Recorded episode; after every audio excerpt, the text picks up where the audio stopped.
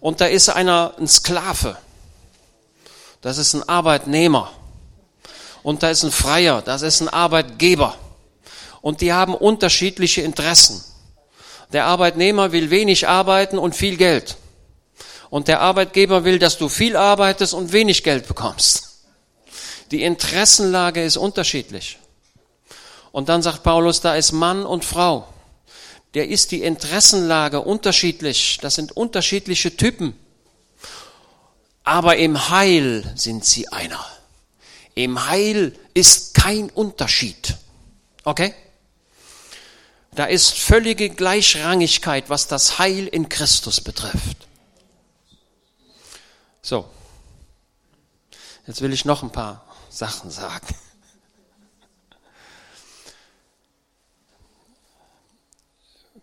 Wenn wir über Ehe sprechen, dann geht dieser Ehe normalerweise eine Freundschaft voraus. Das ist das Normale.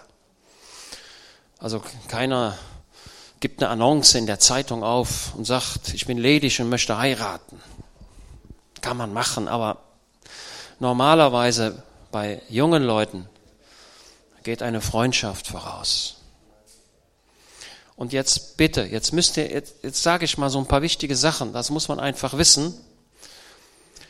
Mädchen ticken anders als Jungen. Wir haben unsere älteste Tochter mit 16 Jahren ein Jahr in die USA geschickt. Sie wollte auch, aber als es ernst wurde, wollte sie nicht mehr. Man ist manchmal mutig und sagt, das machen wir. Und wenn dann das Flugzeug kommt, dann kriegt man Angst. Ne? Und dann ist sie in die USA gegangen. Wir wussten natürlich, ein Mädchen mit 16, 17, was passiert denn dann? Normalerweise lernt man einen kennen. Und bei ihr war das auch so. Ein Junge fand Gefallen an ihr und sie fingen eine Freundschaft an. Irgendwann war das Jahr dann vorbei und sie kam wieder nach Deutschland. Die Beziehung blieb aber. Der Junge kam auch, auch, auch aus den USA nach Deutschland. Und irgendwann sagte der Junge, liebe Nathalie, nee, nein, wir beenden die Beziehung.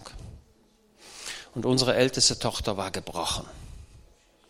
Ich habe kaum jemanden gesehen, der so geheult hat. Stellt euch einen verprügelten Hund vor, der jammert und heult, so dass ihr es im nächsten Zimmer hören könnt. Gebrochen, beschädigt, verletzt, aller Lebensmut verloren. Und das ist sehr schlimm. Mittlerweile hat sie es überwunden. Sie hat sie überwunden. Also, bei Mädchen ist es so, wenn sie einen Freund kennenlernen, dann öffnen sie ihr Leben. Und ich erkläre das immer so, stellt euch euren Kleiderschrank vor, der Kleiderschrank eines Mädchens. Der Kleiderschrank des Mädchens wird geöffnet, alle Türen werden aufgemacht, alle Schubladen werden geöffnet und das Mädchen sagt, hier bin ich. Wie macht es der Junge? Wenn er überhaupt eine Tür öffnet und wenn er die Tür öffnet, dann würde er nur eine Schublade öffnen und nicht mehr und nicht weniger. Er bleibt reserviert, er bleibt zurück.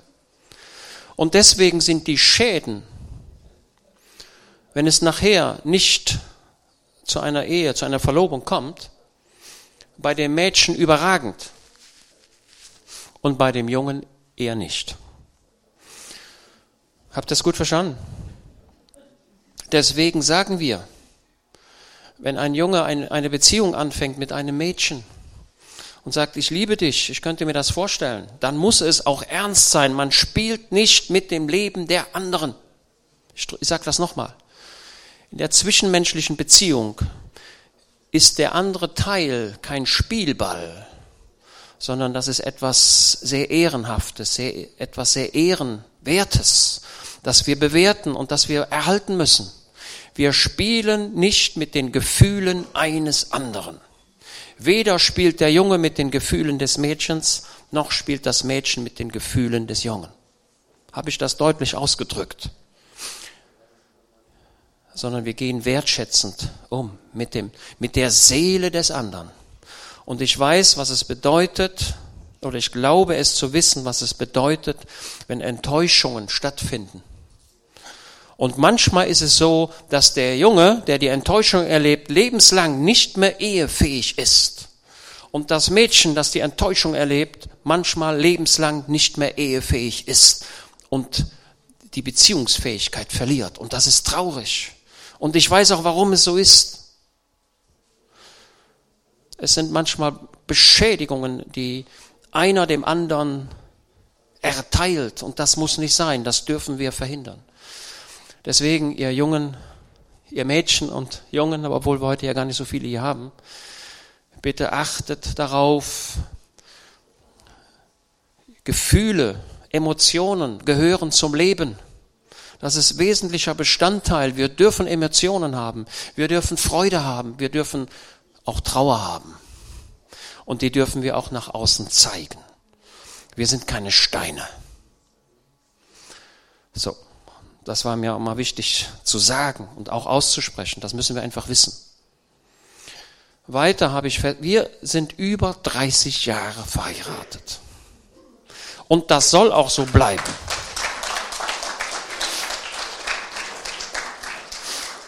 Ich hoffe, dass wir es noch auf die 60 Jahre schaffen.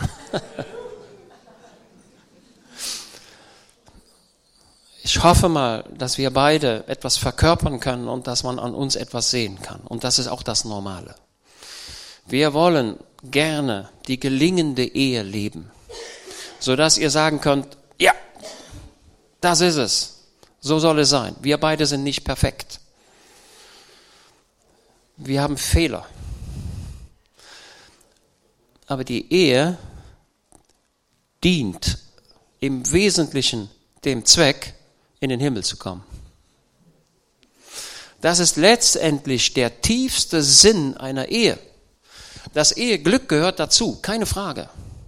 Eheglück durch die Probleme des Lebens, aus meiner Sicht, ist es wesentlich leichter, gemeinsam durch die Probleme hindurch zu gehen und Glück und Trauer gemeinsam zu empfinden. Aber das Ziel, und davon bin ich der festen Überzeugung, und ich kann es auch beweisen, das Ziel ist es, gemeinsam in den Himmel zu kommen und dass der eine Ehepartner den anderen und der andere den anderen, ja, also beide stellen sich gegenseitig ohne Flecken und Runzeln dar. Das ist das Bild, was Paulus nimmt. Ihr alle kennt, kennt das Bild, dass die, dass, wie möchte der Herr, wie möchte, wie soll die Braut des Herrn Jesus aussehen? Mit Flecken und Runzeln oder ohne? Ohne. Also sie soll schön aussehen, richtig? Und genau das ist das, was wir in der Ehe auch haben. Es entstehen zwar in einer, in einer Ehe durch Zeitfortschritt die Anzeichen des Alters. Also die Haare fallen aus, die Zähne fallen aus, die Runzeln kommen und die Pickel, wo man sie nicht haben möchte. Das ist doch die Realität. Aber die innere Schönheit soll mehr und mehr sichtbar werden. Ohne Flecken und Runzeln. Also Jack, Du sollst, du hast den Auftrag, die Julia ohne Flecken und Runzeln in die Ewigkeit zu verabschieden und sie umgekehrt für dich auch. Und dazu seid ihr beide zusammengestellt. Das ist das, das ist das Ziel der Ehe. Und dieses Ziel wird oft, ich klage es, verfehlt. Es wird verfehlt. Dass der gläubige Mann, die gläubige Frau sind nicht geschieden, aber im Grunde sind sie geschieden. Sie sagen, ich darf mich ja nicht scheiden lassen, also scheide, lasse ich mich nicht scheiden. Aber de facto, also ich, ich spreche von de jure und de facto. De jure ist dem Recht nach, dem äußeren Anschein nach verheiratet, aber innerlich doch geschieden und entfremdet. Die Ziele der Ehe werden nicht erreicht und das Leben ist ein Jammer. Und ich bedauere es und das muss nicht so weit kommen. Es ist die Härte des Herzens, die zu einer mangelnden Vergebung führt und den Mann und die Frau und Frau und Mann entfremdet und sie laufen ihren Weg, aber jeder sagt, so will ich nicht werden. Ich, ich bedauere es, wenn gläubige Menschen dieses Bild nicht erfüllen können. Und die Kinder sagen, nee, ich heirate besser nicht. Wenn ich meine Eltern sehe, dann will ich gar nicht heiraten. Welch ein Zeugnis. Wie will sich der Nachbar bekehren? Wie wollen sich die Nachbarn, die Verwandten bekehren, wenn dieses Bild vorhanden ist? Und an dieser Stelle gibt es nur eine Lösungsmöglichkeit, radikale Buße und Vergebung. Und wenn du sagst, ja, ich will es ja machen, aber der andere will ja nicht. Was soll ich denn machen, wenn der andere es nicht will? Und diese Frage ist das Wort Gottes nicht verstanden. Denn was lehrt Jesus? Jesus lehrt, ich vergebe dem anderen. Ich vergebe dem anderen ohne Bedingung. Und wenn ich vergeben habe, dann spreche ich mit dem anderen. Das ist die Reihenfolge. Diese Reihenfolge wird oft verkehrt, andersrum gesehen. Erstmal sprechen und dann merke ich, der will ja gar nicht und dann sage ich, okay. Der göttliche Weg ist andersrum. Erst die Vergebung und dann das Gespräch. Und mit dieser Geisteshaltung geht man in das Konfliktgespräch rein, indem man sagt, ich habe schon vergeben. Das Problem ist nur, dass der langjährige Christ nicht bereit ist zu vergeben. Sein Herz ist hart wie das Herz des Pharao. Und dann sieh zu, dass Gott nicht dein Herz zusätzlich verhärtet. Und du als trauriger Mensch hart wie Eisen durch das Leben gehst. Es ist die mangelnde Vergebungsbereitschaft. Gläubige Ehen gehen leider kaputt und leben an den Zielen Gottes vorbei.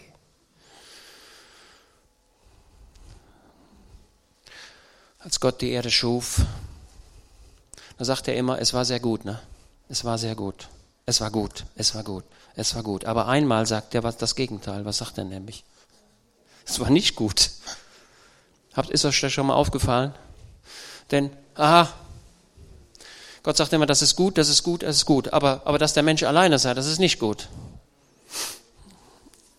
Jetzt können wir ein theologisches Problem aufmachen. Hat Gott einen Fehler begangen? Dass er etwas gemacht hat, wovon er hinterher sagt, das ist nicht gut. Ich weiß es auch nicht. So. Und dann hat Gott gesagt, das werde ich jetzt korrigieren. Und Gott schuf die Frau als Gegenüber, als hilfreiches Gegenüber, aber nie und niemals als zweitrangige Helferin im Schlepptau. Das müssen wir richtig verstehen. Und ich muss mich immer wieder ärgern, wenn irgendwelche Leute sagen, in der Bibel hätten wir die Lehre, die Frau ist das zweite Glied, sie muss dem Mann untertan sein. In der Gestalt, in dem der Mann auf dem Thron sitzt und sagt, Frau, jetzt mach mal. Völliger Unsinn. Brigitte sagte mir, dass die Latinos eine Dame hatten aus Brasilien. Diese Dame arbeitet in Burkina Faso und da sei es so, dass die Männer da rumsitzen und die Frauen arbeiten. In Burkina Faso sei es so, dass der Kaufpreis einer Frau einem Esel zu vergleichen sei. Das heißt völlige Herabwürdigung der Frau und das ist schlecht weiß nicht, welches weitere Wort ich finden soll. Es ist, es ist dem göttlichen Willen vorbei gelebt und deswegen kommen diese Länder auch nicht aus ihrer Armut heraus. Gottes Wort sagt, dass er die Frau schuf als Helfer, als Gegenüber. Und Helfer ist nicht in dem Sinne zu verstehen, indem der Mann sagt, nur helf mir mal, nur mach mal. Sondern Gott bezeichnet sich selbst als Helfer. Das ist ein ehrenwerter Begriff Der Mann ist ohne die Frau nur die Hälfte wert. Nein, anders ausgedrückt. Die, der, der Mann kann ohne die Frau nur das Hälfte, die Hälfte schaffen. ist besser. Ihr dürft mich in meinen Formulierungen durchaus korrigieren. Ich muss immer sehen, dass ich die richtige Formulierung wähle, ohne jemanden zu beschädigen. Die Frau ist das wertvolle Gegenüber, die mich ergänzt und beide ergänzen sich. Und der Mann ist weder mehr wert als die Frau und die Frau ist auch nicht weniger wert als der Mann. Beide sind gleichwertig in ihren unterschiedlichen Rollen und leben ihre Rollen zu einem optimalen Ergebnis für die Zukunft. Ich weiß, ihr werdet jetzt alles 1. Korinther 7 holen und Epheser Kapitel 5. Ja? Klar? Das Wort Gottes sagt ganz deutlich, ihr Männer, liebet eure Frauen so, wie Christus die Gemeinde geliebt hat. Und wenn der Mann das so tun würde, dann hat die Frau auch überhaupt keine Probleme. Der Punkt ist doch, dass mancher Mann wie ein Pascha da rumsitzt und sich bedienen lässt. Und das entspricht nicht dem Wort Gottes. Das Wort Gottes sagt, wer seine eigenen Hausgenossen nicht versorgt, ist ärger als ein Heide. Ich sage mal, der Ehemann hat die Pflicht, für die Familie gut zu sorgen und sie schützend vor die Familie zu stellen und alles zu tun, um die Familie nach vorne zu bringen. Und niemals wird er da sitzen und sagen, Frau, ernähre mich. Frau, bezahl mir mal den Kaffee. Frau, mach mal dies und jenes. So wie Christus die Gemeinde geliebt hat. Und Christus, so, jetzt pass auf. Was meint Jesus, als er von dieser Liebe spricht, so wie Christus die Gemeinde. Ich glaube, 1. Johannes 13 ne, ist das, glaube ich. Da sagt Jesus, hat Jesus seinen Jüngern die Füße gewaschen? Frage ich euch. Ja. Fußwaschung haben wir, glaube ich, nur im Johannesevangelium, oder? Bin mir nicht ganz sicher. So, Jesus hat seinen Jüngern die Füße gewaschen und hat gesagt, das ist das Beispiel, das euch, das ich euch hier gebe macht es genauso.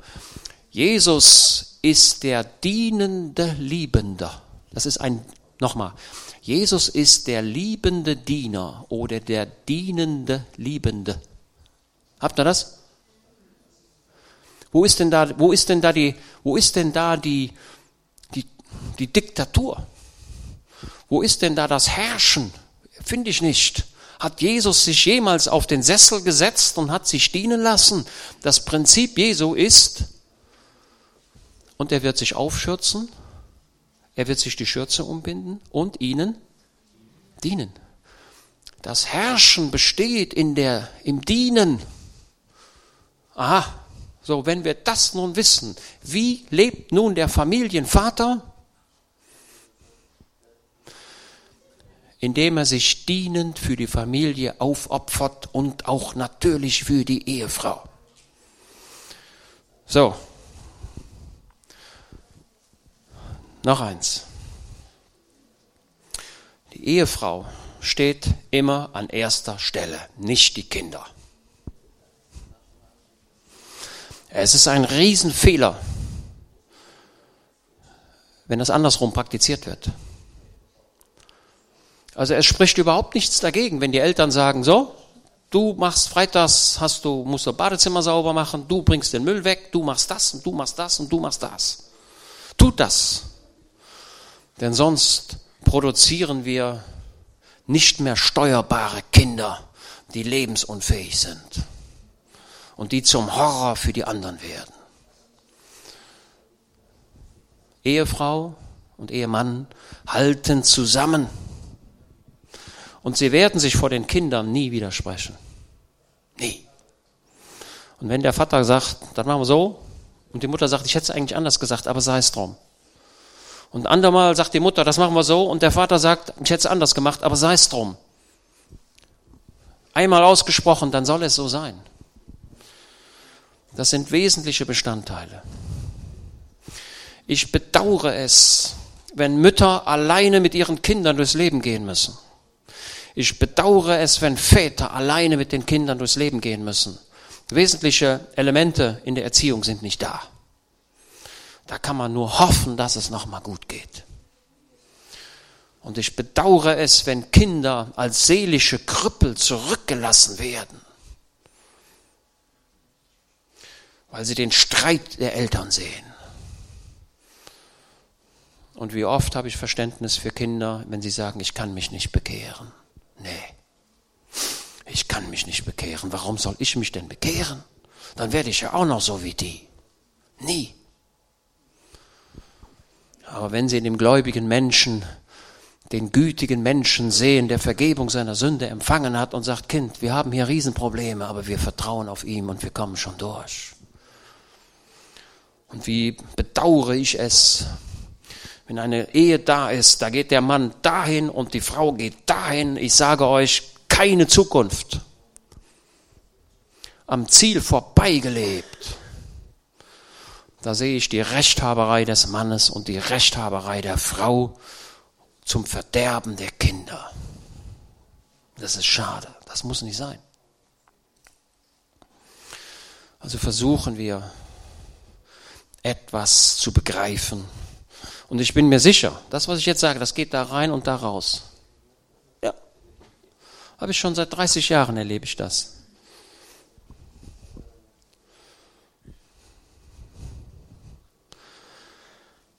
Nehmen wir doch bestimmte Dinge an nehmen wir doch auch Dinge an von Älteren.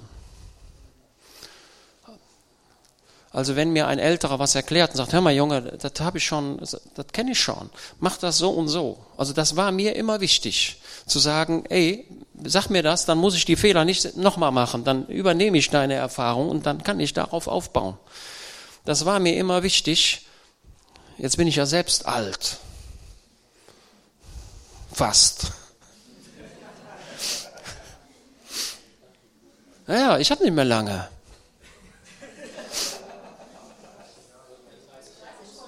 Dreißig Jahre muss ich noch. Ja, ja. Du wolltest noch 30 Jahre mit mir verheiratet sein, hast du eben erzählt.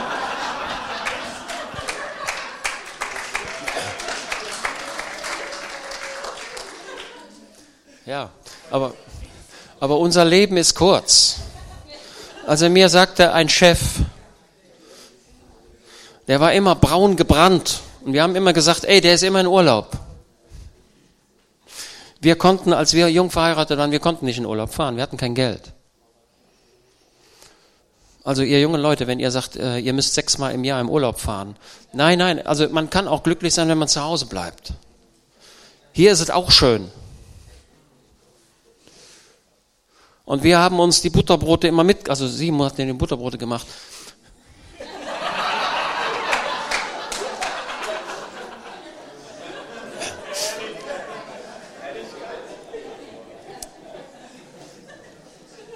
So.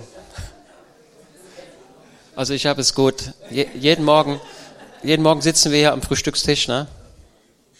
Und ich habe, ja, nein, Gott sei Dank habe ich den Vorzug, dass sie mir immer die Brote macht. Das ist gut, ne? Ja, aber wenn es nicht so wäre, wäre es auch in Ordnung. Also ich äh, kann man das auch selbst machen. Aber ist auch schön, oder?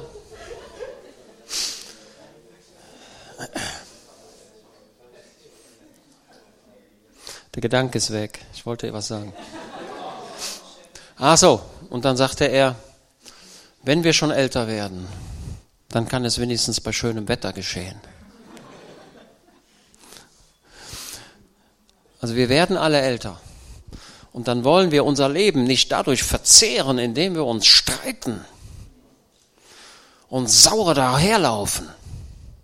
Also in einer Ehe wird es immer wieder, wird immer irgendjemand sauer sein. Also das wird immer mal wieder vorkommen, dass man sagt, Ach. aber das muss ja nicht eine Woche lang anhalten, oder?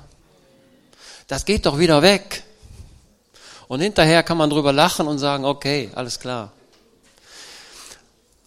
Also die Ehe, ich sage auch, sag auch mal, Ähm, also ja, auch wenn uns vielleicht in der Vergangenheit nicht immer so optimal gelungen ist, aber Ehepaare müssen als Ehepaare erkennbar sein. Ja, das ist uns nicht immer gelungen. Willst du was sagen?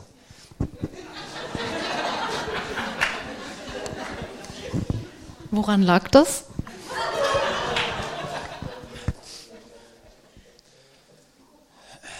Also es ist ganz gut, wenn, äh, ja, wenn Ehepaare als Ehepaare nach außen erkennbar werden und die dürfen auch zusammen sitzen.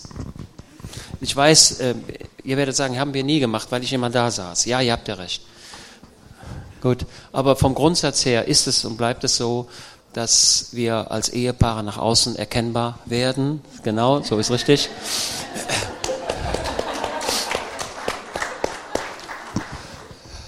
Und da möchte ich euch ermuntern, das so zu tun. Das ist eine einfache Form der Korrektur. Da muss man jetzt nicht noch ein Seminar buchen, sondern das kann man einfach machen.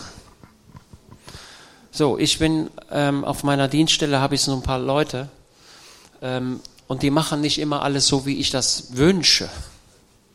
Und dann muss ich als Chef sagen, ja, wunderbar, aber können wir vielleicht so machen. Oder beim nächsten Mal machen wir es vielleicht so, dann ist das eleganter und dann erkläre ich, warum das eleganter ist. Und dann sagt er, jo, kann ich einsehen, machen wir so. Also wir müssen auch Dinge erklären. Ich habe auch festgestellt, was bei jungen Leuten, ähm, dass wir Dinge erklären können und dann können die auch eingesehen werden. So, jetzt haben wir ja, so, jetzt will ich mal Brigitte das Wort geben. Ähm, vielleicht kann sie euch einige Ratschläge geben und danach können wir ja auch noch Fragen stellen. Ja, ihr seht, ich zögere. Ratschläge sind immer gut und ich weiß, also wir sind zwar jetzt 30 Jahre verheiratet oder über 30 Jahre, ich weiß auch, dass wir nicht in allem perfekt sind. Ich glaube auch, dass es sicherlich immer Dinge gibt, die man verbessern kann. Und da lade ich uns alle ein und auch uns ganz besonders als Ehepaar, da immer weiter dran zu arbeiten, niemals aufzugeben, niemals sich enttäuscht oder verärgert oder beleidigt zurückzuziehen, sondern immer wieder das Gespräch zu suchen. Ich finde es ganz, ganz wichtig, dass man in einer Ehe reden kann und zwar reden über alles. Auch wenn man unterschiedlicher Meinung ist, finde ich es wichtig, dass man spricht dass man Dinge aussprechen darf, dass man nicht Angst haben muss, die Dinge auszusprechen, sondern dass man da immer wieder einen Konsens findet und auch da wieder zueinander findet, auch wenn man vielleicht nicht immer hundertprozentig sich in allem einig ist. Und ähm, wir haben auch einen himmlischen Vater, dem man auch Dinge anvertrauen darf. Und ich finde auch das gemeinsame Gebet in einer Ehe ganz, ganz wichtig. Ja. Ja, hat, da wir das ja auch so angekündigt haben, hat denn jemand eine Frage, die er stellen möchte? Und dann wollen wir versuchen, ich weiß nicht, was für Fragen kommen, ja, ja, machen wir. Ne? Also wenn jemand eine Frage hat, dann darf er die stellen und wir wollen versuchen, dass wir sie gut beantworten können. Also wir haben uns jetzt nicht vorbereitet der Gestalt, indem man sagt, schreibt eure Fragen auf den Zettel und dann beschäftigen wir uns vorher damit, sondern wir geben die, die Antwort so, wie wir denken jetzt, ohne jetzt eine spezielle Vorbereitung. Mut, eine Frage zu stellen. Da ist jemand. Äh, einfach mal melden und ich komme mit dem Mikrofon, damit alle Fragen hören können.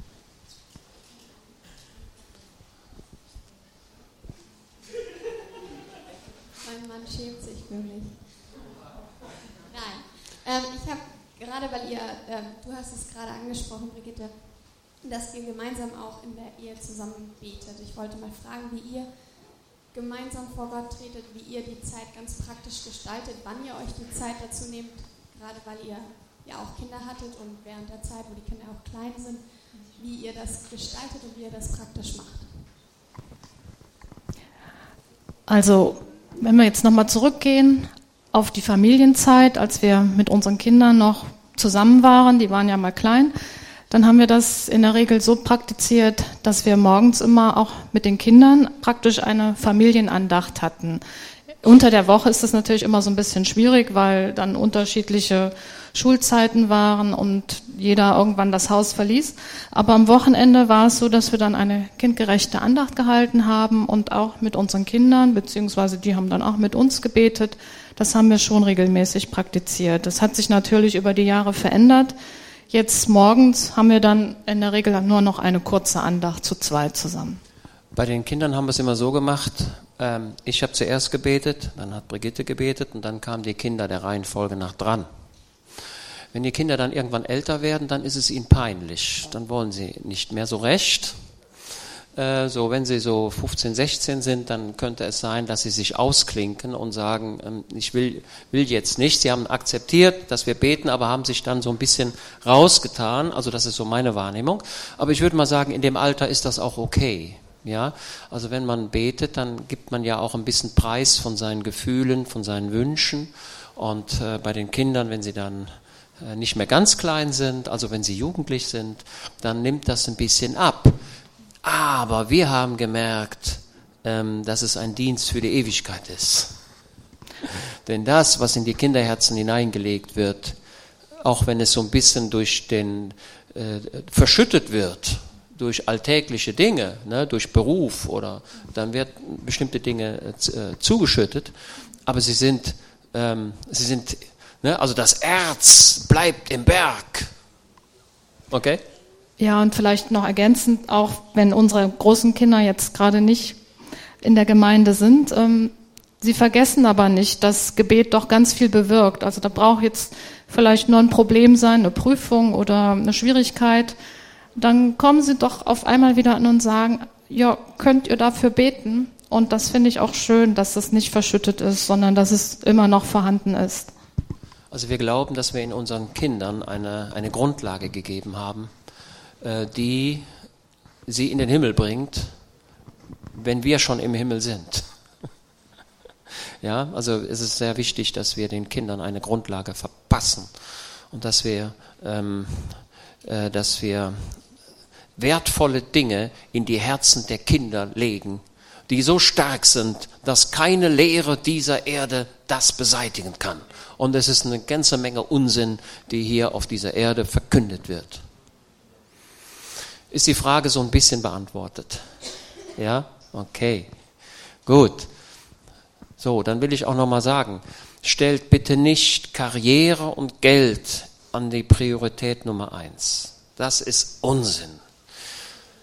Sondern stellt Ehe und Familie in die Nummer eins. Und wenn ihr dann sagt, ja, wie werde ich denn das erforderliche Geld haben, um da überhaupt um die Runden zu kommen? Ja, das Geld wird in der Tat ein bisschen eng. Und es wird auch ein bisschen dünn. Man muss ja auch kein Mercedes haben. Man kann ja auch mal mit dem Bus fahren. Also das geht ja auch. Also junge Familien haben normalerweise einen hohen Bedarf an Geld, haben ihn aber nicht und müssen damit rumkommen. Aber ich bleibe dabei, die Priorität Nummer eins ist Ehe und Familie. Karriere und Beruf ist die Nummer zwei, nicht umgedreht. Denn euch, alle Medien verkünden euch das Gegenteil. Und das ist falsch. Ich sehe das. Marielle, du hast das Mikrofon, oder?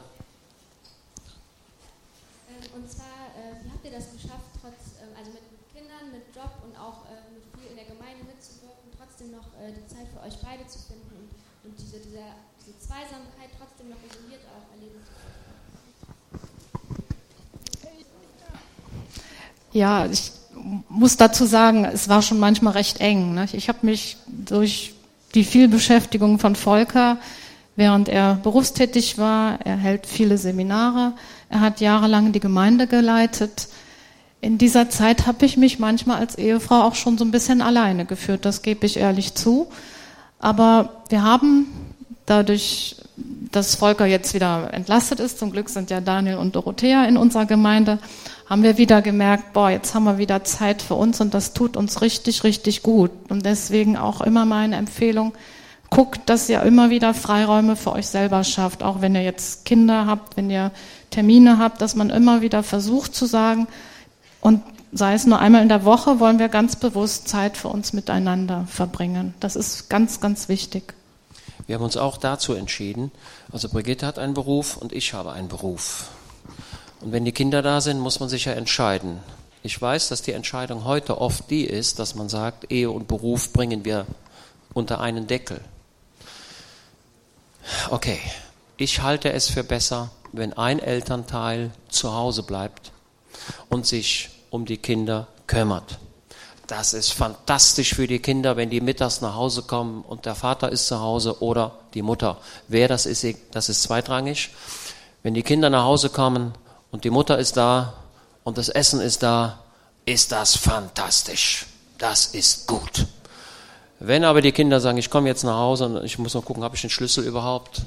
Ähm, ja, und dann kommt man ins leere Haus, dann muss sich das Kind vielleicht was zu essen suchen. Ja, manchmal geht es ja auch nicht anders, das sehe ich schon.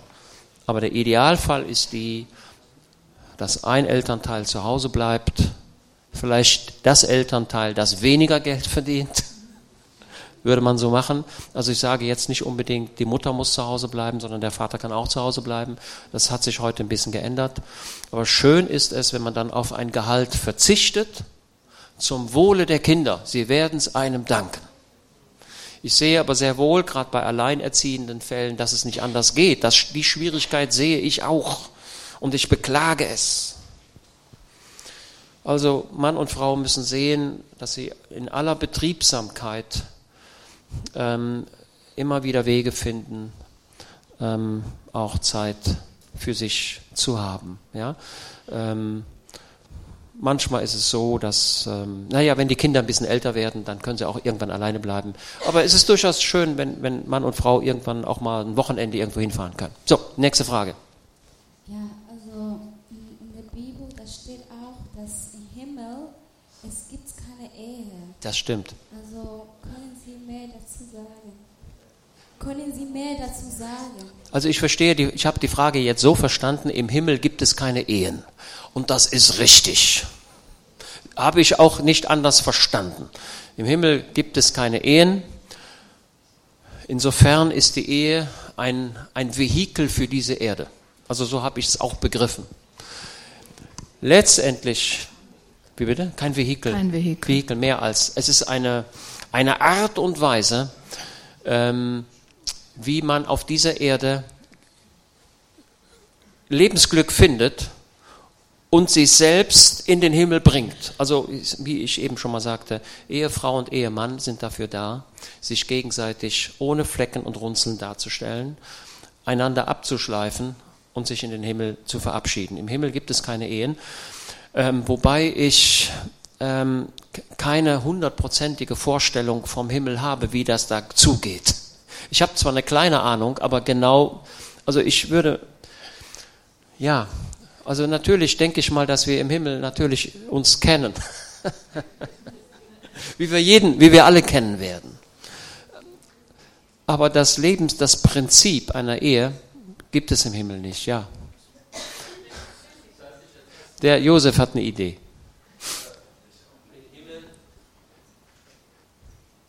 meine Meinung, im Himmel ist nicht die Ehe der sündigen Menschen, dass äh, mit dem Gesetz müssen eine Ehe schließen oder miteinander heiraten. Im Himmel, die Menschen lieben einander und brauchen nicht eine Ehe wie auf dem Erde einschließen, was Jesus gesprochen wenn du nicht magst, kannst du das eine äh, Brief schreiben, sagst, deine Frau kannst du gehen oder Mann in Ehe ist andere Situation. Die Menschen ist perfekt in den Himmel und wenn die miteinander sind, mit der Liebe, Wahrheit miteinander. Das ist meine Meinung. Ja, also was Herr Josef zum Ausdruck gebracht hat, im Himmel gibt es keine Sünde. Und wenn es keine Sünde mehr gibt, dann brauchen wir auch die Ehe nicht mehr, weil die Sünde nicht mehr da ist. Ähm, ja, ja. Ähm, ich hätte noch mal eine Frage zu dieser Erde. Ähm, also die Frage ist schon äh, gestellt worden, aber nochmal vertiefend, äh, dass eben, wie macht man das, wenn Kinder in die Ehe kommen, in die Beziehung kommen und äh, jetzt auf einmal die Zeit nicht mehr da ist, habt ihr schon beantwortet, nehmt euch Zeit. Aber ich beobachte immer wieder, dass ähm, die Ehepartner nicht wissen, wie sie den Kindern die Grenzen aufzeigen, sodass ein geordneter Alltag Ja. da sein kann. Ja. Und wie macht man das jetzt? Wo Mhm. ähm, weist man die Kinder an? Ähm, müssen die einem absolut gehorchen zum Beispiel oder geht man nach deren Wünschen ein, sodass der ganze Tag verplant ist und man nachts aufräumen muss oder sowas? Nein. Äh, wie geht das? Aber das ist ja das Chaos, was dann entsteht, wenn Kinder da sind und man nicht weiß, wie man in der Ehe miteinander umgeht. Mhm. Also schön ist es, wenn die Eltern von selbst mit einem Ordnungssinn nach vorne gehen. Ähm, also wenn, ähm, also wenn wir jetzt heute Mittag zu euch kommen würden, jetzt in euer Haus, und da liegen noch die Socken rum von heute Morgen und der Frühstückstisch sieht noch aus wie ein Kampffeld, ähm, dann wäre das eher ungünstig. Also wir haben unseren Kindern immer vermittelt, Ordnung, Sauberkeit, Fleiß, Ordentlichkeit, Pünktlichkeit. Und so haben wir unsere Kinder angeleitet. Und ich glaube, dass es uns auch gelungen ist. Wir haben bestimmte, ja, dieses Kind muss dieses tun oder jenes tun. Und das haben sie auch alsbald verstanden. Ähm, unsere Nicole ist überragend strukturiert. Das ist unglaublich. Ich glaube, die wird irgendwann mal Chef von Hermes. Sie ist überragend strukturiert, planvoll. Ich weiß, das haben, ich weiß nicht, wo sie das her hat. Wenn sie früher gelernt hat, hat sie sich Zettel, Karten, Karten geschrieben und da die Begriffe drauf, hat sich einen Karteikasten angelegt und sind, ist dann die Karteikarten durchgegangen und hat echt gut gelernt, das Kind. Strukturiert und gut.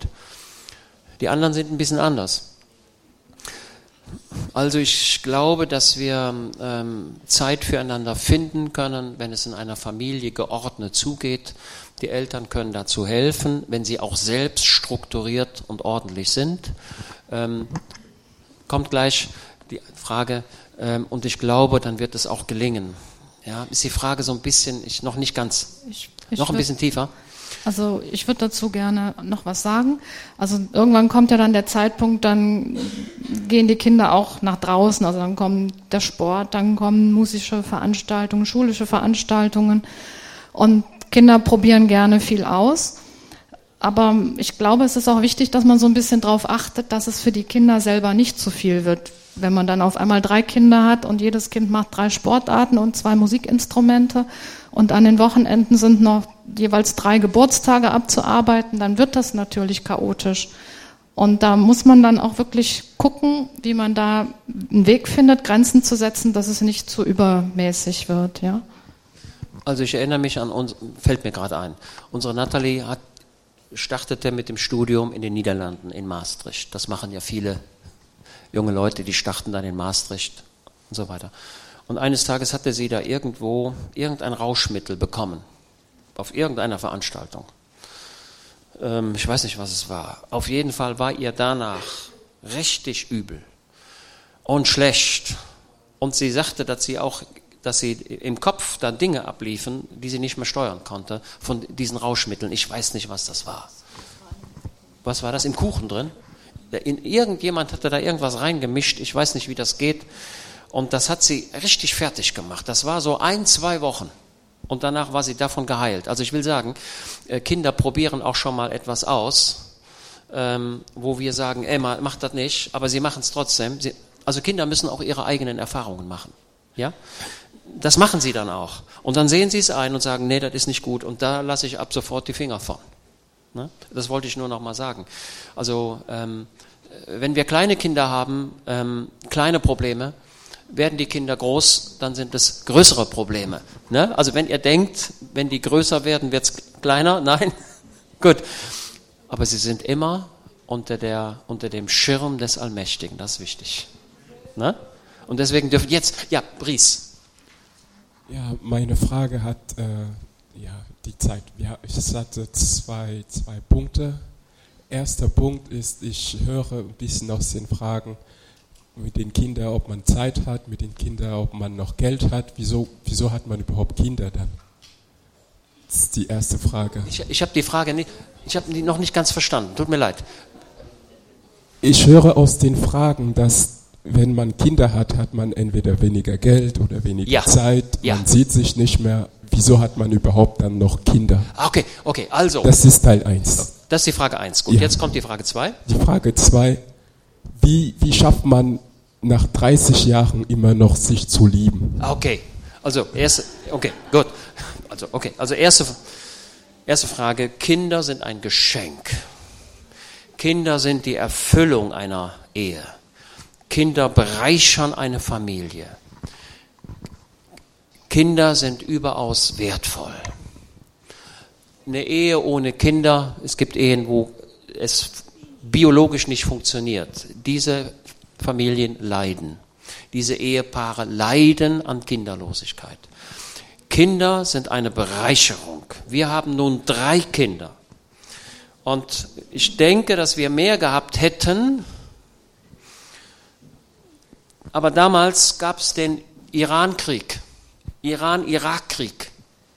Und da ging es mir damals so, dass ich gesagt habe, oha, oha, mit dieser Erde geht's zum Ende.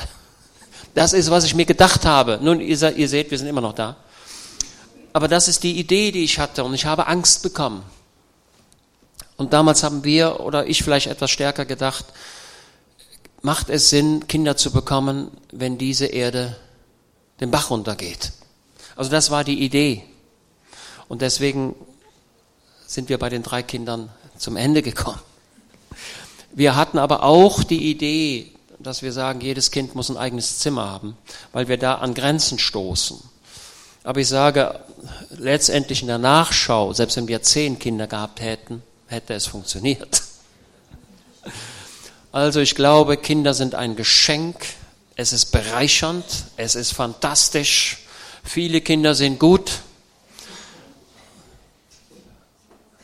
Jetzt haben wir drei Mädchen. Der Psalmist spricht von den Söhnen, die sind wie die Pfeile im Köcher. Ne? Wunderbar, perfekt. Das war uns verwehrt. Dafür haben wir aber auch ganz nette angehende, also Schwiegersöhne und, und angehende Schwiegersöhne. Also ich sehe da auch, dass wir Söhne haben. So schlimm finde ich das nicht. Zum anderen ähm, finde ich es auch, oder war es bei uns natürlich, und ich glaube, das ist in anderen Ehen, die noch keine Kinder haben, wahrscheinlich ähnlich, dass man einfach den Wunsch verspürt, Kinder zu bekommen. Zu deiner Frage, warum hat man Kinder? Also man wünscht sich die einfach. Und es ist erstaunlich, wenn sie da sind, dann ist man total froh, dass man sie hat. Und man kann sich das Leben ohne Kinder dann auch gar nicht mehr vorstellen. Eine Geburt mitzuerleben ist das Schönste und Wertvollste, was man überhaupt sehen kann. Wenn ein kleines Kind aus dem Körper rauskommt mit Kraft, so dass die Hebamme das Kind noch stoppen muss, weil es rauskommt. Der, der hatte noch eine Ich war immer dabei. Kinder sind klasse. Und Kinder, jetzt pass auf, jetzt sage ich noch was. Kinder brauchen junge Eltern. Und wir haben noch, so. Also das, das, bei diesem Ideal bleibe ich. Wenn die Eltern mit den Kindern spielen können, weil sie selbst gerne spielen, ist das das Beste. Wenn ein Kind einen 70-jährigen Vater hat, dann will der Vater seine Ruhe haben, dann kann der mit dem Kind nicht mehr spielen. Eltern, Kinder brauchen junge Eltern. Dabei bleibe ich. Und wenn jemand sagt, ich bin 20 Jahre und habe ein Kind, wunderbar. So, Wir haben das, die zweite wie war die Frage, zweite? Frage? Ähm, wie schafft man. Nee, die äh, zweite Frage, die mich Genau, es gibt noch eine zweite Frage und dann noch der Wolf. Ja, aber wie war die äh, Frage? Die zweite Frage war, äh, wie schafft man 30 Jahre so. Ach so, also, also, okay, so. In der Jugend gibt es das Verliebtsein. Und das ist von Gott so gemacht. Und das ist perfekt. Und dieses Verliebtsein führt dazu, dass man überhaupt keine Fehler sieht. Und alles ist schön. So. Hat Gott so gemacht. Wenn man älter wird oder wenn man und so weiter, nimmt dieses Verliebtsein, nimmt, nimmt eine andere Variante. Es bekommt eine andere Variante. aber nicht minder schlecht oder nicht minder, wie sagt man. Also die Liebe bleibt. Also falls ihr denken sollt, solltet, dass ältere Leute sich nicht mehr lieb haben, das ist völliger Unsinn. Dass die Sehnsucht nach dem anderen bleibt. So, und, und, und davon rücke ich auch nicht ab. Also ich bekenne hier und drücke es aus. Wir haben gestern ein Lied gehört. Habe ich mir runtergeladen vom iTunes. Man müsste noch mal 20 sein und so verliebt wie damals.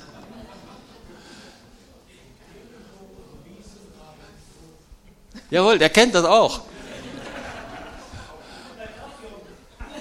Und der Wein im Becher, ne? im Glase rötete die Nase.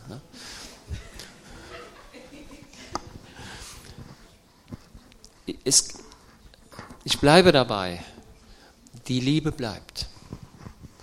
Und sie sollte mit zunehmendem Alter sogar stärker werden. Ja, aber ergänzen möchte ich trotzdem sagen, man muss daran arbeiten. Ja, also es ist kein Selbstläufer. Es gehört einfach viel Arbeit, dass die Liebe bleibt und auch noch wachsen kann. Ja, also, Also falls mal so ein paar Blümchen zwischendurch. Ne? Unsere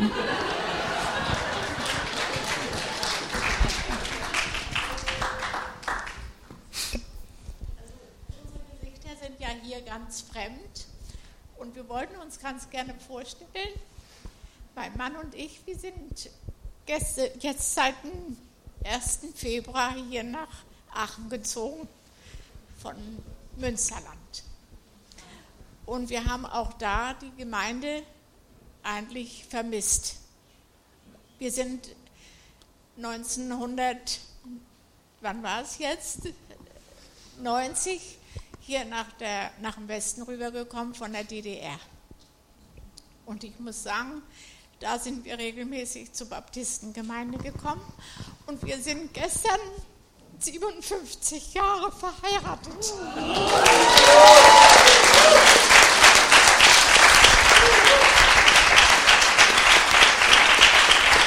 Wir sind immer noch verliebt.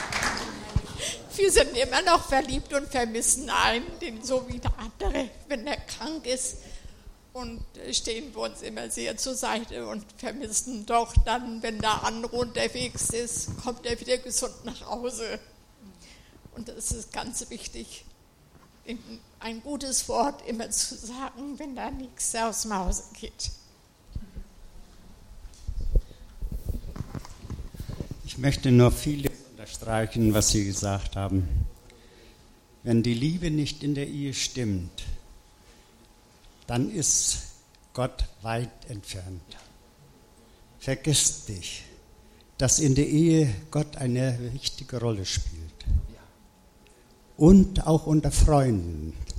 Wir haben Freunde, für die wir gebetet haben, die Gott nie kennengelernt haben. Aber das hat damals mit der DDR, mit der Geschichte zu tun. Der Sozialismus war eben das Ideale. Und das war Satan. Der hat die Menschen verführt. Selbst unsere Freunde und Geschwister haben ihre eigenen Leute verraten. Dafür sind Menschen ins Gefängnis gegangen.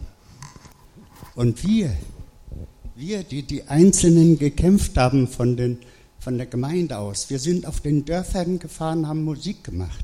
Ich habe damals auch ein Tenorhorn äh, geblasen. Und da waren Menschen da, die waren sogar mit der Parteiorden da. Und die steckten das schnell weg. Und als wir dann hörten, dass die Polizei unterwegs waren, da waren die Menschen mit einmal wieder verschwunden. Aber ich selber habe durch den Dienst, den ich durch die Medizin gemacht habe, diese Menschen kennengelernt haben. Die waren ängstlich, die haben Angst gehabt, dass sie in das Gefängnis müssen, wenn sie sich zu Christus bekannten. Die wurden richtig verfolgt. Und deswegen haben wir beide in den 57 Jahren, wo wir zusammen sind, vieles kennengelernt, was Gott an uns getan hat. Ich bin an Krebs erkrankt, habe Gott ganz nah kennengelernt. Und in meinem Leiden habe ich für einen gebetet, der auch gesund geworden ist. Mein Nachbarpatient. Wunder, die kann nur Gott verbringen. Amen. Der, uns läuft die Zeit davon. Deswegen, Schönen äh, Dank für das hervorragende Zeugnis. Das Ja, macht uns stark. Seid ihr in Aachen jetzt für immer? Ehrlich. Boah, Also wir werden. Äh, dann würden wir euch gerne einladen. Wir sind keine perfekte Gemeinde. Und, und manchmal ist die Musik zu laut und das passt nicht und so weiter. Ja? Ja? Aber wir arbeiten dran. Wir arbeiten dran. Ja? Wir arbeiten dran. Und wir halten die Bande zwischen Jung und Alt weiter fest. Ja? Und ich bitte auch, ne, äh, gerade auch unsere Älteren oder, oder nicht so ganz Alten, ähm, also ich habe in, meinem, in meiner Laufbahn war ich eines Tages mal richtig sauer in meinem Beruf. Und dann kam meine Chefin zu mir. Und das, Chefin, das ist aber viele Jahre her. Und dann sagt sie, Herr Müller, als Führungskraft dürfen Sie nicht sauer sein. Das ist verboten. Ansonsten sind Sie als Führungskraft ungeeignet. Und da hat sie recht. Eine Führungskraft ist nicht sauer. Eine Führungskraft wird nicht scheitern und sagen, Mensch, mach das doch alleine und hab ich doch gesagt oder man wirft die Sachen hin. Wer die Sachen hinwirft, ist als Führungskraft nicht geeignet. Wer die Hand an den Flug legt und schaut zurück, ist für das Reich Gottes nicht geeignet. Also das ist, ne, auch Daniel, das ist sehr wichtig. Nie, wir sind nicht sauer. Obwohl wir sauer sein könnten. Ja, wir haben noch äh, drei Meldungen. Ich würde euch vielleicht, wenn es geht, darum beten, wegen der Zeit ein bisschen Ja. kürzen, Okay. äh, eure die Antworten äh, zu verfassen. Äh, wir haben noch drei Meldungen, einmal Wolfgang und dann Daniel und dann Danilo. Und dann Leno hat noch, noch eine Frage. Ja, eben ganz kurz eine Antwort auf deine Antwort von wegen äh, 70 Jahre und mit Kindern spielen. Also ich bin noch nicht lange alt, aber ich bin 76 und wenn unsere Enkel kommen, spiele ich immer noch.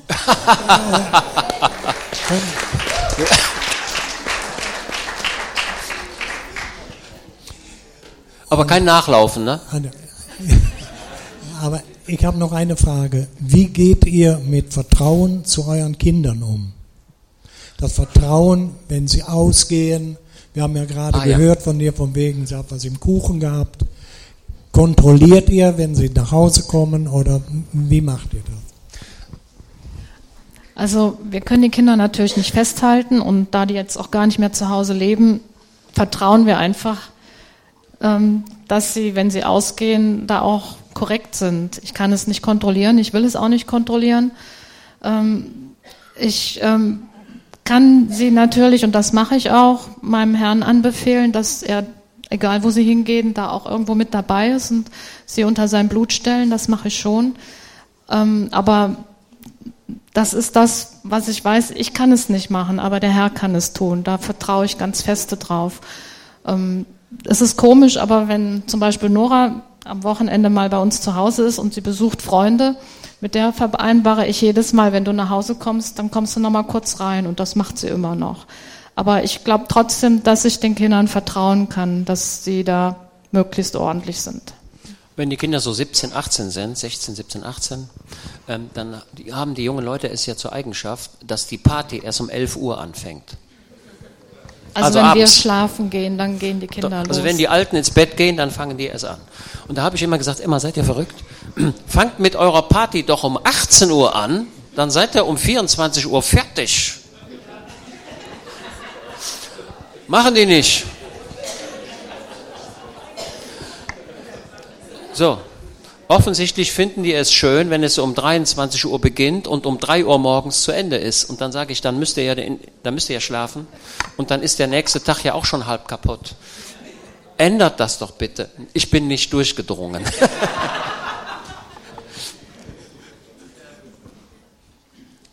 Ähm, ich hätte noch mal eine Frage, könnte noch mal darauf eingehen, auf dieses Thema. Äh, jeder äh, in der Ehe ist ja ein eigener Mensch und äh, so sehr man ja auch zusammen ist und sich liebt und Zeit füreinander nimmt, hat man ja genau diese Herausforderung, von denen du gesprochen hast, Brigitte, dass man dann doch mal alleine ist oder man hat Frust, wie wir eben äh, gehört haben, und man kommt nicht durch. Und äh, was wir festgestellt haben, ist eben, dass äh, ich muss nicht all den ganzen Frust auf meinen Ehepartner abladen. Wir haben das am Anfang, äh, glaube ich, mit einem Satz weggetan, das muss man bei Gott abladen, aber geht doch nochmal praktisch darauf ein, weil ich das sehr, sehr wertvoll finde ähm, und eigentlich total wichtig. Ist eine dicke Wurzel da unten, ja. äh, die das hält. Ähm, wie gehe ich damit um und damit eben diese Beziehung dann doch freundlich ist, obwohl ich etwas abgeladen habe und das, wo lade ich das ab und wie mache ich das? Ja, also Brigitte merkt sehr deutlich, wenn mein Tag nicht gut war. Ne? Kann, kannst du das bestätigen? Ja, also wenn, wenn ich äh, tagsüber viele Dinge äh, Ärger gehabt habe, und, und mein Beruf besteht ja zu einem Gutteil darin, Ärger zu ertragen. Ne? Also, ne? also ich muss mich oft mit Streitigkeiten befassen, äh, wo einer streitet mit dem anderen oder wie auch immer. Ähm, also ein Gutteil steht, besteht darin. So, und dann muss ich mich aber auch über die eigenen Leute ärgern, manchmal auch über mich selbst. Und das merkt der Ehepartner. Äh, weil, wenn man abends nach Hause kommt, man vielleicht davon erzählt oder missmutig ist. So, ähm, das, da braucht es Disziplin. Das kann man lernen. Ähm, also man kann das lernen ähm, und ich glaube, dass ich es auch ein Gutteil gelernt habe, Ärger einfach wegzustecken und ich kann dann auch in der Nacht schlafen. Ja? Also es ist nicht so, dass mich jetzt der Ärger des Vortages jetzt in der Nacht äh, behindert. Nö, also, ne, also ich gehe abends Bett und morgens werde ich wieder wach. Ähm, also ich habe es gelernt, den Ärger mit Disziplin auf die Seite zu legen. Also dieser alltägliche Ärger, ja, das ist mir gelungen, das einfach wegzupacken und Schluss und aus. Ich glaube, man muss es lernen. Ja, es ist eine, eine, man muss sich selbst disziplinieren. Ähm, Brigitte ist aber selten verärgert so dass sie den Ärger nicht nach Hause bringt, es sei denn, irgendwelche Leute haben sich wieder über den Müll beschwert ähm, oder dies oder was. Ähm, denn die Bevölkerung, in der wir heute leben, ist sehr fordernd geworden, hat sich also verändert. Keiner ist mehr mit etwas zufrieden und alle glauben, alle anderen müssten springen. Das ist so ihr Ärger. Vielleicht willst du es mal aus deiner Sicht sagen. Also, das ist jetzt natürlich immer so ein bisschen rückblickend, die Zeit, wo Volker noch Gemeindeleiter war, berufstätig ist er immer noch, Seminare gehalten hat. Ich habe mich manchmal schon ein Stück weit wie eine alleinerziehende Mutter gefühlt, weil ich überall, wo Termine mit den Kindern waren, Schule, Kindergarten, sonst wo Sport, ich war immer alleine und das hat mich manchmal auch ein bisschen frustriert und enttäuscht und ich musste so ein bisschen an mir arbeiten, dass ich nicht manchmal so ein bisschen sauer, wir sollen ja nicht sauer sein, aber ein bisschen verärgert auf die Gemeinde war, weil sie mir dann noch den Mann praktisch geschluckt hat. Aber ich habe wirklich gelernt, das dann irgendwann zuzulassen und zu akzeptieren und darauf zu vertrauen, dass sich das auch wieder ändert. Ich glaube, ich bin da ein bisschen, ich glaube, ich bin reich beschenkt, weil ich nicht nachtragend bin oder weil ich auch viel aushalten kann in der Hinsicht. Also ich glaube, das stimmt schon so ein bisschen. Ich bin nicht so schnell verärgert wie Volker. Und ähm, das sehe ich einfach als ein großes Gnadengeschenk an. Und das hat mir auch geholfen, dann diese Zeit auch zu durchleben. Und ich glaube, wir haben es jetzt auch verbessert. Irgendwo in den Sprüchen steht, nur der Dumme ärgert sich. Amen. Ähm, wie ist das für euch? Also findet auch, also wenn man in der Ehe ist, ist man ja so ständig zusammen ne, unterwegs. Hat man da für sich selber auch Zeit, also dass man sagt, Frau, äh, ich habe Bock irgendwie skaten zu gehen oder irgendwie was machen mit meinen Kumpels? Oder wie ist das so? Ja, ja. Also ich glaube, ein, es ist sehr wichtig, ähm, dass die Frau den Mann nicht kontrolliert und der Mann kontrolliert nicht die Frau.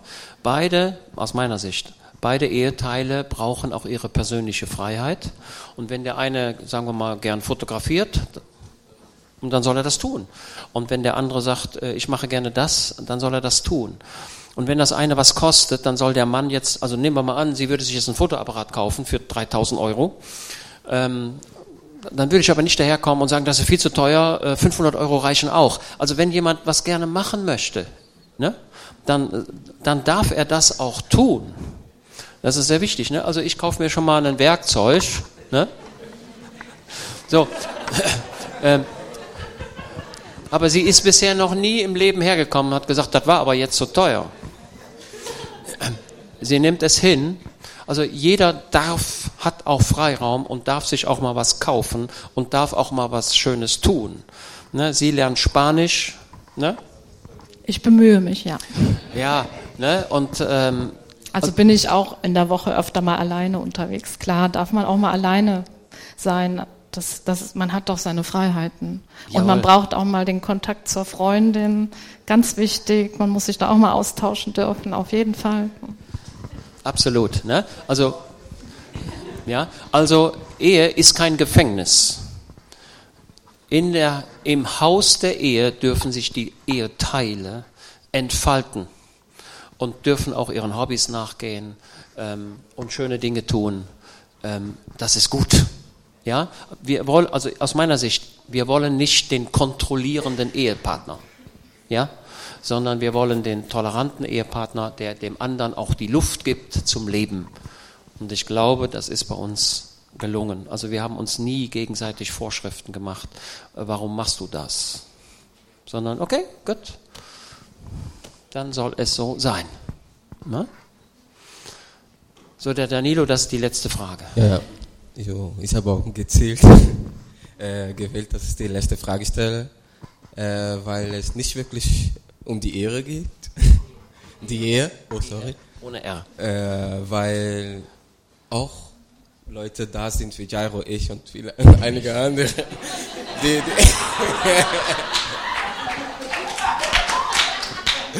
die noch keine Freundin oder Ehefrau haben. Oder, oder, Also zwei ledige Männer, ja. Äh, und was ist denn den Rat für uns, die noch äh, Okay. da Alleinstehenden sind? Also zunächst mal. Wir haben im Übrigen hier drei Männer in der ersten Reihe. Josef auch. Äh, Josef sorry. Daniel auch. Okay, also ganz wichtig an der Stelle. Ähm, äh, man muss auch ein bisschen suchen. Also ich empfehle den jungen Männern, ähm, dass sie auch ein. Also es ist nicht so, dass der, dass der, dass eine zukünftige Ehefrau jetzt ähm, da plötzlich erscheint, sondern man darf und muss auch ein wenig gucken und suchen. Ne? Also macht euch auf, auf die Suche, den richtigen Ehepartner zu finden. Die Ehe ist anzustreben. Sollte es jetzt aber so sein, dass jemand keinen Ehepartner findet, das gibt's ja auch. Ähm, so, jetzt muss ich überlegen, dass ich das richtig sage. Ähm, also das Single-Sein. Also ich finde, das Single-Sein ist nicht das, was Gott möchte. Gott sagt, es ist nicht gut, dass der Mann allein sei und dabei bleibe ich auch. Wenn aber jetzt jemand Single ist, ich frage euch, war der Herr Jesus Single? Ja. Paulus auch. Und glaubt bloß nicht diesen komischen Leuten, die sagen, Jesus habe eine Frau gehabt. Das ist sowas von Unsinn. Also Gott kennt auch das Single-Dasein. Es ist nicht so, dass Gott das nicht kennen würde. Und äh, im 1. Korinther Kapitel 7, äh, da haben wir sogar die Verheißung für die, die ledig bleiben. Ähm, denn, es, ähm, ähm, denn es fällt ihnen leicht, Gott zu gefallen. 1. Korinther 7, le lest das mal. Es ist ein, sch- schwierig, es ist ein schwieriges Kapitel. Und da müsst ihr eine richtige Übersetzung haben, um das richtig gut zu verstehen. Also wenn jemand Single ist und bleiben möchte, dann trägt Gott ihn auch durch. Ich kenne so Leute, die zeitlebens ledig geblieben sind, ähm, die auch glücklich waren. Aber ich halte dafür, dass die Ehe immer noch der bessere Weg ist. Deswegen empfehle ich allen, die ledig sind, auch mal rechts und links zu schauen, wer zu einem passen könnte. Ähm, und seht immer zu, ähm, dass ihr einen gläubigen Ehepartner findet. Das ist sehr wichtig. Ähm, wir wollen nicht unter dem Joch, also Paulus hat das, das Bild des Joches, äh, wo ein Gläubiger mit einem Ungläubigen verbunden ist. Und das ist spannungsbehaftet. Äh, der Idealfall ist, wenn ein gläubiger Junge ein gläubiges Mädchen findet und umgekehrt und sie alsbald dann auch heiraten. Das ist der Idealfall. Äh, ich, wie gesagt, ja, ihr merkt, wie schwer ich mich jetzt tue. Also ich will den Singles jetzt nicht allen Mut nehmen. Auch für sie gibt es die Verheißung. Ja? Äh, und Paulus, ähm, selbst wie du Samantha eben schon sagtest, aus meiner Kenntnis, aus meiner sicheren Kenntnis heraus war er nicht verheiratet, klar. Und der Herr Jesus auch nicht. Äh, und es gibt andere Beispiele, die ich kenne, äh, wo auch Menschen ohne verheiratet zu sein glücklich leben konnten. Und die Familie, die Gemeinde ist der Familienersatz für die Ledigen.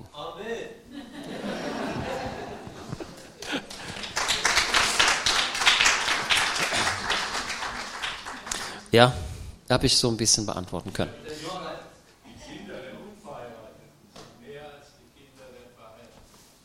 Sehr gut. Ich wollte noch ergänzen. Papa Gernot, Papa Volker. Volker hat gesagt, keine Sohn, aber hier stehst du so. Ich denke, meine Ehre, dass ich dieses Vater habe. Okay, der Daniel wird die abschließenden Worte finden. Also ihr merkt, heute war der Gottesdienst mal ein bisschen anders. Normalerweise haben wir ja Predigt, ne? Predigt. Und das bleibt auch so, nicht, dass ihr denkt, oh, jetzt ist immer was anders. Aber ich denke mal, das Thema Ehe, das ist, da müssen wir immer wieder drüber sprechen, immer wieder und immer wieder und immer wieder. Und ähm, auch ihr jungen Leute, ihr dürft auch Fragen stellen und vielleicht habt ihr auch noch andere Fragen, äh, die ihr nicht gestellt habt, weil ihr denkt, ist vielleicht zu intim. Das verstehe ich ja ja, dann könnt ihr uns aber ansprechen. So, Daniel. Vielen, vielen Dank, dass ihr Frage und Antwort hier vorne gestellt, beantwortet habt, euch zur Verfügung gestellt habt. Vielen, vielen Dank dafür.